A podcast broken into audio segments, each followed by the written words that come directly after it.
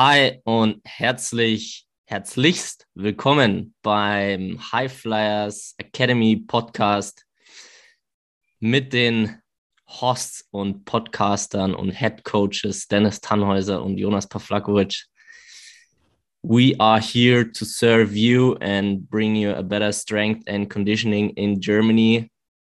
Und wir freuen uns, oder ich freue mich extrem auf diesen Podcast. Dennis, herzlich willkommen. Schön, dass du da bist. Danke dir, Jonas. Freue mich auch sehr, wieder am Start zu sein und freue mich auf die heutigen Themen. Was gibt es heute, Jonas? Heute gibt es wie jede Woche das High Flyers Highlight der Woche, was ich sehr geil finde. Äh, wir haben wieder einen Mythos und das Thema interessiert mich auch sehr, und wird, glaube ich, oft unterschätzt. Also es ist ein, glaube ich, sehr unterschätztes Thema. Und ich würde mal mit ein paar Fakten anfangen. Und zwar, vielleicht errät der eine oder andere Athlet oder die eine oder andere Athletin, um was es geht. Und zwar das Thema, worum es geht, hat einen positiven Effekt auf deine Entgiftung. Es hat einen positiven Effekt auf dein Testosteron-Cortisol-Verhältnis. Es ist mit der wichtigste Faktor für deine Regeneration. Es steigert deine Libido. Es steigert deine positive Energie, deine Leistungsfähigkeit. Vielleicht weiß jemand, was es ist. Weißt du es, Dennis? Jonas, geht es um den Schlaf? Ding, ding, ding. yes, exakt. Ja, es, es ist der Schlaf, Dennis. You're right, man. Ja, eine der wahrscheinlich immer noch unterschätzteren Faktoren, wenn es um Leistung geht. Wir hatten letztes Mal im Podcast das Thema immer mehr ist mehr. Und eigentlich ist jetzt ja das genau quasi die, die Via Negativa des Ganzen. Ne? Also zu schauen, im Prinzip dem ganzen Training auch einen Ausgleich zu bieten und äh, da, dafür zu sorgen, dass die Trainingsreize auch äh, in eine Superkompensation, wenn man das so nennen möchte, also in, ein, in eine höhere Leistung äh, umschlagen. Das ist genau das, was man, was man machen muss, ist möglichst viele Reize rausnehmen und der reizärmste Zustand den wir einnehmen können, ist der Schlaf. Sehr guter Punkt. Fällt mir spontan äh, was zu ein. Und zwar von einem unserer nächsten Podcast-Gäste gibt es einen Artikel darüber. Ich verrate Ihnen jetzt noch nicht den Namen, aber auf jeden Fall ein Schwergewicht der deutschen und weltweiten Trainerszene der mal einen Artikel dazu veröffentlicht hat, über den wir dann in den kommenden Podcast mit ihm ja persönlich sprechen, äh, sprechen können. Und da hat er einen Artikel veröffentlicht, äh, der um eine Studie geht von Milewski. Äh, hieß damals der, der, der Wissenschaftler, der das Ganze gemacht hat, in 2014. Und da ist eigentlich die Bottomline folgende, dass Sportler, die im Durchschnitt weniger als acht Stunden pro Nacht schlafen, ein über 70 Prozent erhöhtes Verletzungsrisiko haben im Vergleich zu Sportlern, die im Durchschnitt mehr als acht Stunden pro Nacht schlafen. 70 Prozent. Das heißt, sagen wir, wir fixen nur dieses Problem. Wir lassen alles andere so, wie es ist. Krafttraining in dem Zustand, wo es jetzt gerade in Deutschland ist, Ernährung in dem Zustand, wo es jetzt gerade in Deutschland ist und fixen nur den Schlaf und heben den von ich zock bis 1 Uhr Playstation, das lassen wir weg und schlafen um 22.30 Uhr ein, dann haben wir, ein, da haben wir 70 Prozent weniger Verletzungen. Ich meine, diese Studie, das war, glaube ich, mit 115 Sportlern, also ob man da schon von repräsentativ sprechen kann, sei dahingestellt. Ah, trotzdem, das, das Ergebnis ist natürlich beeindruckend und die Message ist klar. Und äh, ich glaube, wir beide sind ja auch auf jeden Fall, Fall Trainer, die, die das Ganze auch vor, vorleben ihrer, ihren Athleten. Also ich selber äh, lege großen Wert auf meinen Schlaf. Du denke ich auch. Und ähm, jeder, also wenn, wenn du viel darauf achtest und viel auf deine Energie und auf deinen Trainingsoutput und so weiter, ist eine Sache sehr schnell klar. Schlaf zwei, drei Nächte, nur sechs Stunden statt acht. Und du spürst es im Training. Ja? Und du spürst es auch in kognitiven Anstrengungen, sei es ein Buch zu lesen, sei es einen Film konzentriert durchzugucken, über irgendwas nachzudenken und so weiter. Also die Konzentration, nachdem du äh, nicht gut geschlafen hast, sackt rapide in den Keller. Das ist schon krass. Ja. Und auch, äh, was viele gewöhnen sich daran oder sind an den Zustand gewöhnt. Und das heißt noch lange nicht, dass es ein guter oder ein normaler Zustand ist, wenn du konstant weniger schläfst, äh, was konstant, wie du sehr gut gesagt hast, Leistungsfähigkeit einfach alles äh, vermindert. Äh, und da darfst du dich halt nicht dran gewöhnen oder das als normal ansehen, sondern da hast du ein extremes Potenzial, wo wir auch letzte Woche mit äh, dem Weakest Link ähm, gesprochen haben, ist einfach, also das ist ein sehr weaker Link bei sehr vielen, was sehr viele Prozesse verbessern kann. Ja. Was auch ein, ein richtig gutes Beispiel ist, den mit dem Schlaf und zwar, ich hatte es letztens auch unabhängig jetzt gar nicht vom Schlaf, sondern ich habe das äh, Cortisol-Testosteron-Verhältnis angesprochen und dadurch unseren Alltag oder gerade von AthletInnen der Alltag ja viel mit Cortisol zu tun hat, einfach durch viel Training, durch viel Aufmerksamkeit, durch viel Bewegung und so weiter, das Cortisol einfach Level sehr hoch ist. Und Cortisol ist auch ein Hormon, was aufbauende Prozesse primär hemmt. Ja. Bedeutet, nicht nur aufbauende Prozesse, wenn du Muskulatur aufbauen willst, um dein Knie, dein Sprunggelenk, deine Schulter zu stabilisieren, sondern natürlich auch Prozesse wie du lernst einen neuen Move, du lernst neue Bewegungen. Das hat auch was mit aufbauenden Prozessen zu tun, die du im Schlaf, die du verarbeitest, die du verbessern kannst, die du festigst. Das heißt, solche Bewegungen, du kannst auch wieder ein so gutes Training haben, wie du willst und in dem Training so gut sein, wie du willst, schläfst aber, wie du sagst, sechs Stunden nur und dann wirst du auch diese Prozesse verlangsamen bis gar nicht mehr umsetzen können oder lernen oder festigen können. Und das ist auch ein, Punkt, der einfach sehr wichtig ist, dass es auch verständlich wird, dass es so entscheidend ist, da viel zu schlafen, um auch diese Prozesse aufbauend zu lernen. Ja. 100 Prozent. Ja. Geben, wir, geben wir drei Tipps für besseren Schlaf raus, damit unsere Hörer auch was von dem ganzen Wissen haben, was wir hier spreaden. Tipp Nummer eins von mir ist nimm Magnesium. Wenn du dich abends aufgekratzt fühlst, wenn du eh Sportler bist, wenn du ähm, einigermaßen hohes Stresslevel hast, im Sinne von, du gehst vielleicht sogar noch zur Schule oder studierst oder machst eine Lehre oder ne, und hast abends noch Training bis 22 Uhr und kommst einfach nicht runter, ist die Wahrscheinlichkeit relativ hoch, dass Magnesium dir hilft, dein Nervensystem runterzufahren, weil es über verschiedene Prozesse ähm, auch dabei hilft, am Ende solche Hormone zu produzieren wie Melatonin oder Neurotransmitter wie Serotonin, die sind alle magnesiumabhängig. Das heißt, wenn dann Defizit da ist, ist es wahrscheinlich, dass dein Körper nicht so effizient die Hormone oder Neurotransmitter produziert, die dir helfen, in, in Schlaf zu finden. Jonas, Tipp Nummer zwei. Das ist ein sehr, sehr guter Tipp, den du gemacht hast. Ich äh, versuche eine Brücke zu bauen auch zu unserem Highlight, weil ja. ich äh, äh den, den gehighlighteten, der genau dieses, äh, diesen Tipp auch schon befolgen sehe.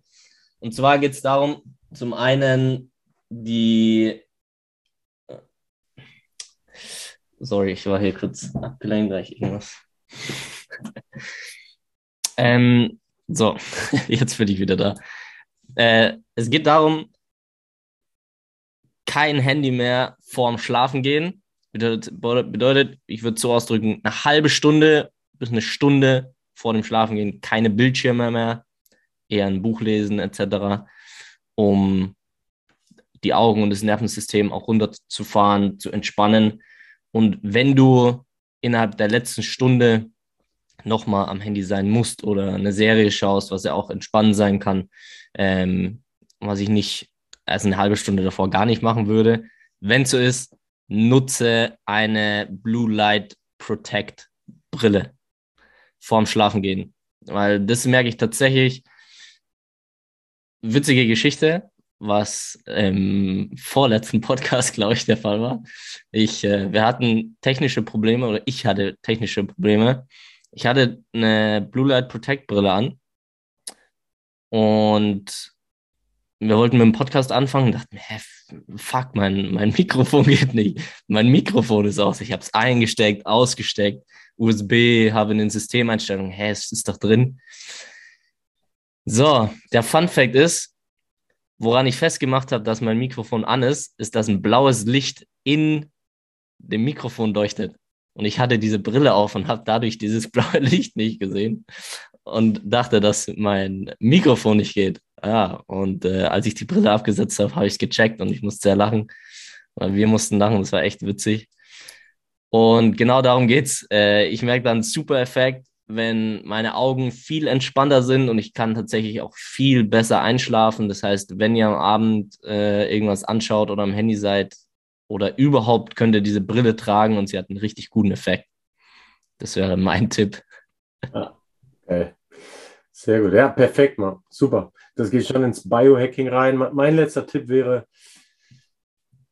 füge der letzten Mahlzeit am Tag Kohlenhydrate hinzu.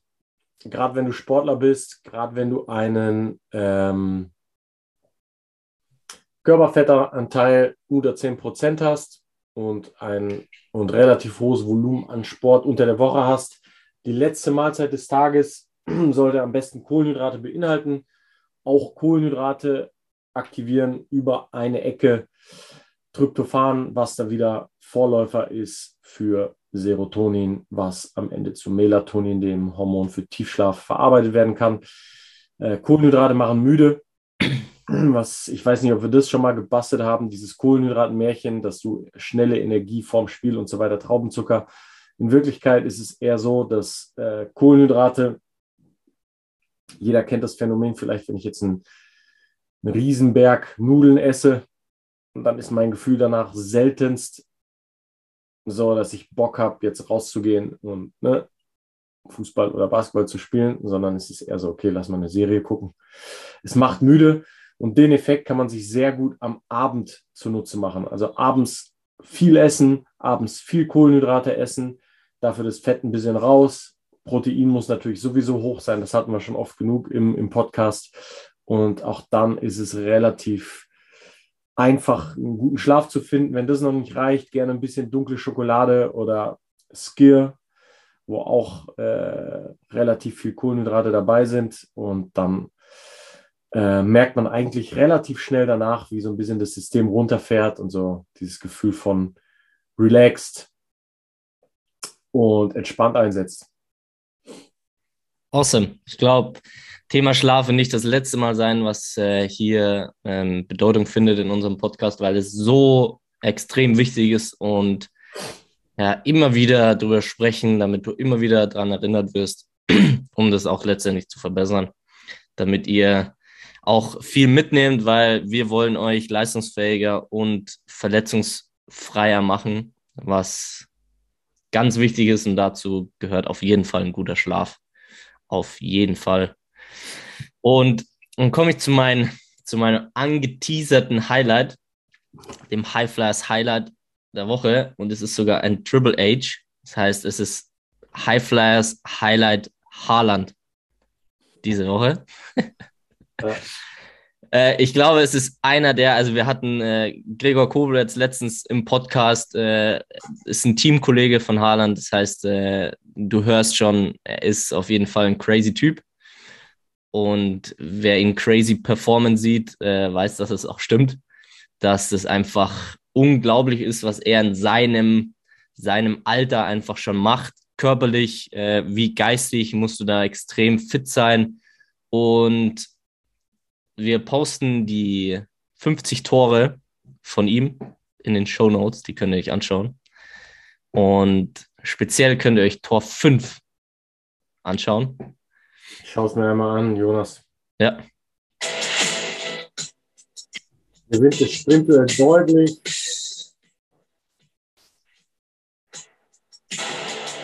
Ja. Mega. Sprintet vorbei. Super hohe Endgeschwindigkeit. Legt sich den Ball einmal vor, macht so, so einen kleinen Stutter-Step dazwischen. Ne? Wechselt mhm. einmal kurz den Rhythmus, zieht nochmal an. Dann stoppt er komplett und aus ganz spitzem Winkel, technisch, technisch hochversiert, schießt dann, schießt dann ins lange Eck. Mit links, glaube ich sogar. Gell? Äh, Wahnsinn. Wahnsinnstyp.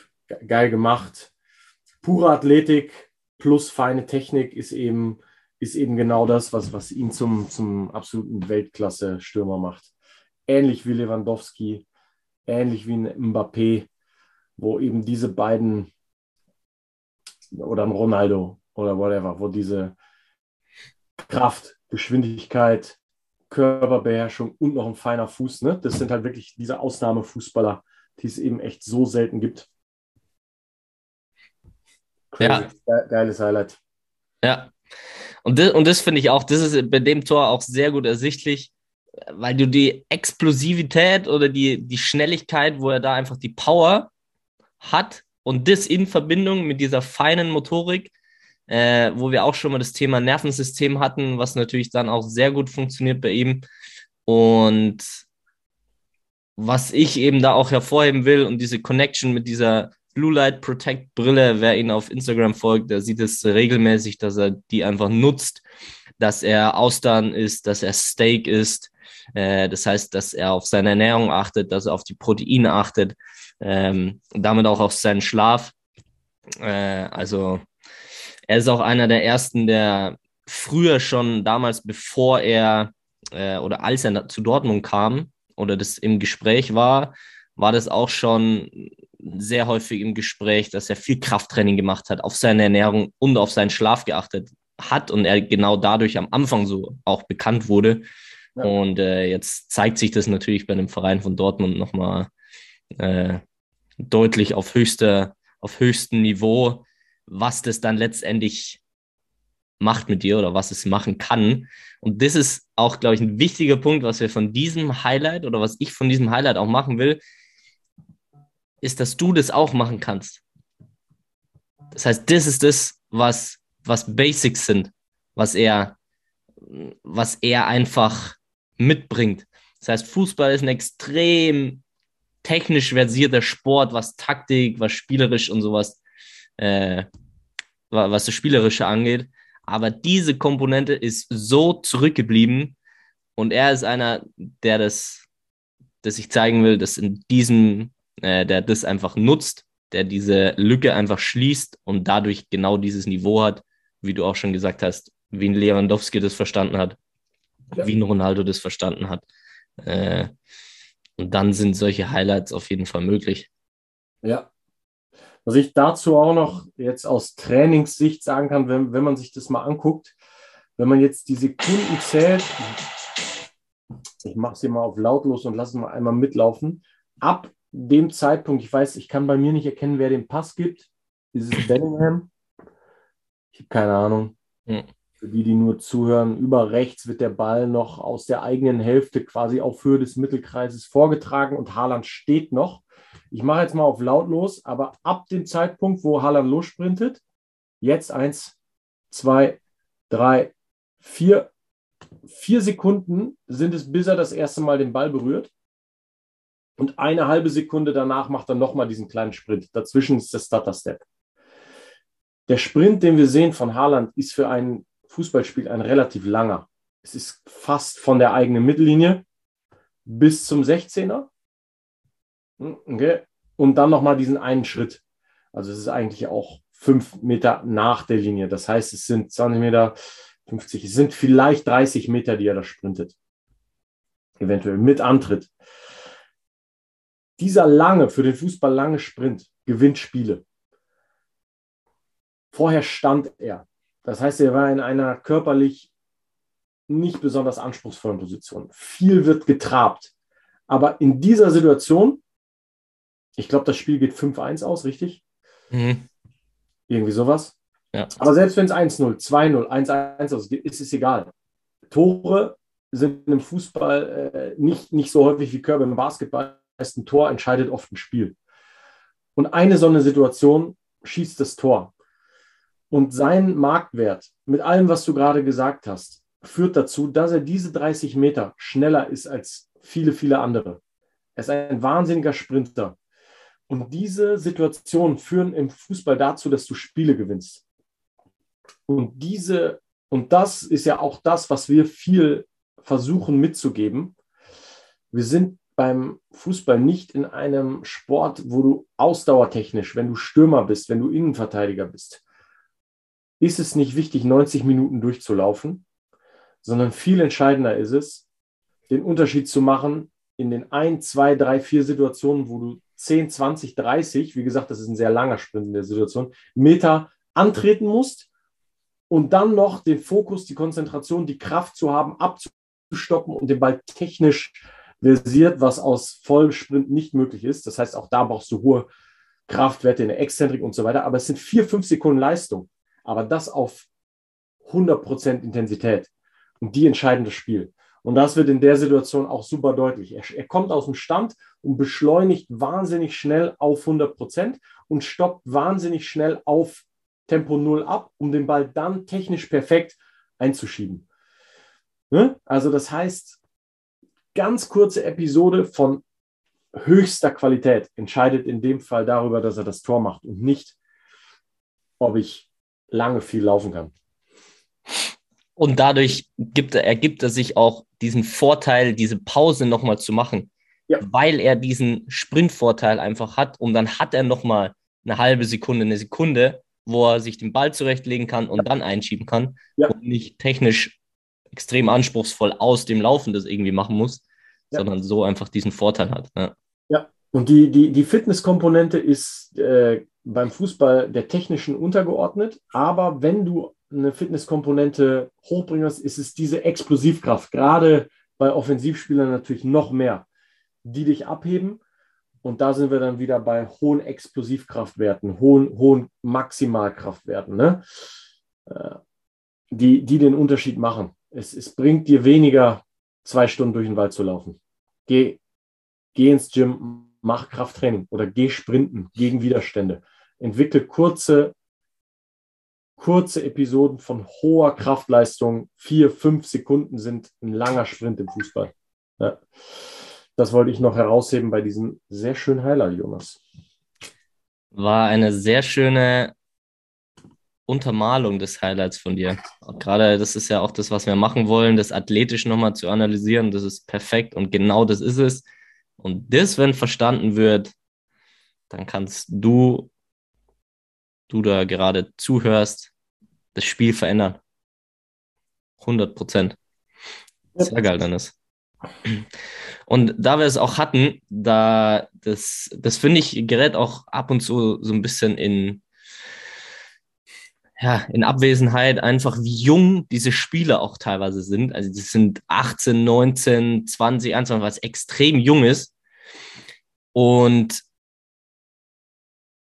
was aber auch wichtig ist, extrem jung mit Krafttraining zu beginnen. Das heißt, dass du früh beginnst.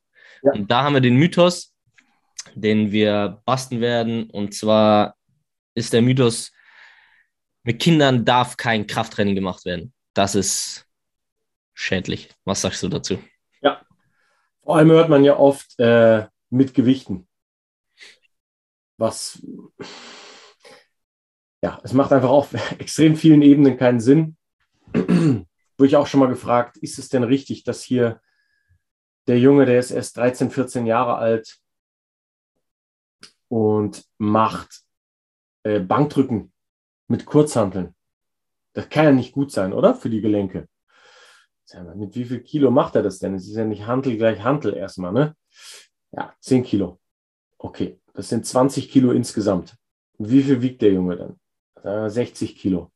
Okay, wenn du Liegestütz machst, sind das ungefähr 60 bis 70 Prozent deines Körpergewichts auf deine Gelenke. Jetzt Schulter, Ellbogen. Das sind bei 60 Kilo irgendwo um die 35, 40 Kilo. Damit ist er mit den Kurzhanteln also deutlich leichter unterwegs. Damit ist das schon mal überhaupt kein Argument mehr. Nummer zwei, ich glaube, wir hatten es auch schon ein, zwei Mal. Wenn du jetzt joggen gehst, kommt bis zu das vierfache Körper, äh, sechsfache, Entschuldigung, sechsfache Körpergewicht auf deine Gelenke in den Beinen.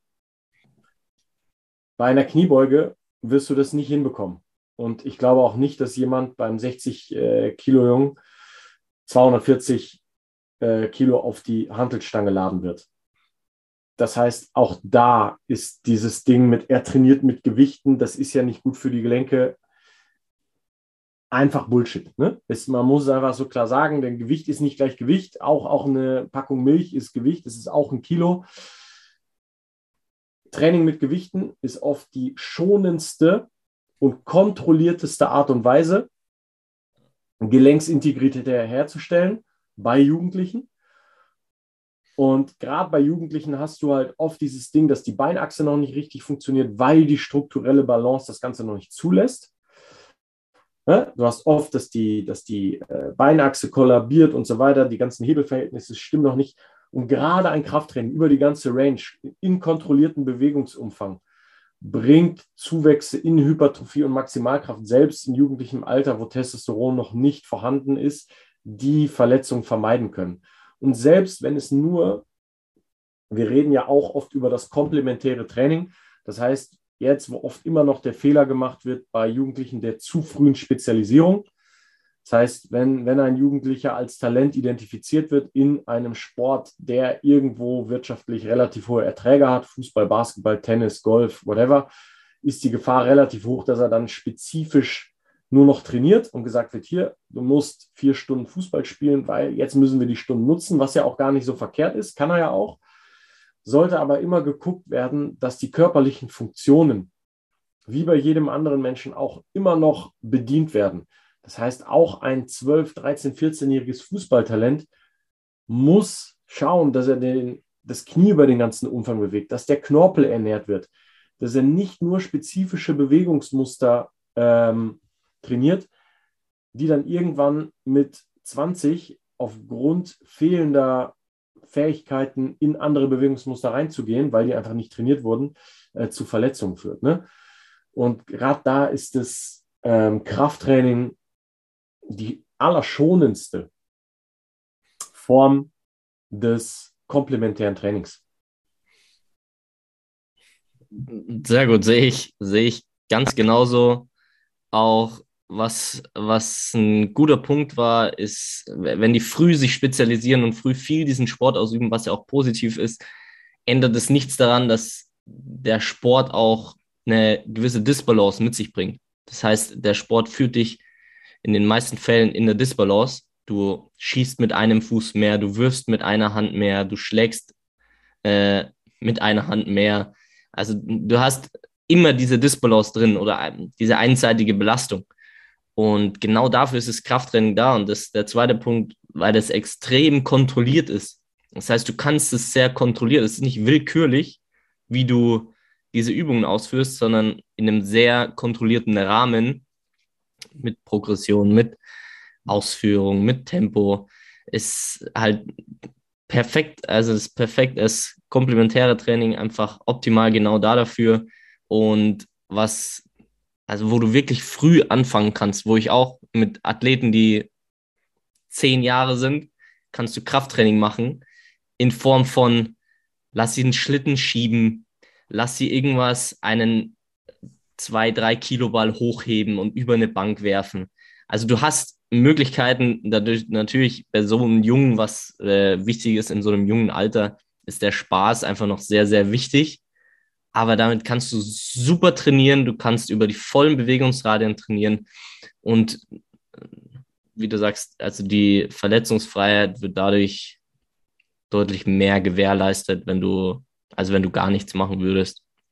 Und das finde ich auch, also das in der Praxis sehe ich das auch so oft, dass das, ähm, dass es funktioniert einfach und dass es sehr wichtig ist. Und das ist ja, wie, wie gesagt, das Krafttraining steckt in den Kinderschuhen und deswegen müssen auch Kinder in Kinderschuhen trainieren und da langfristig auch äh, einen Unterschied machen und das, das verändern. Also sehr, sehr wichtig, dass wir den Mythos basten, weil das finde ich auch Bullshit, geht gar nicht, ist zu wichtig für die jungen Athletinnen. Ja. Nice. Love it. Unglaublich viel Inhalt heute. Fast zu viel.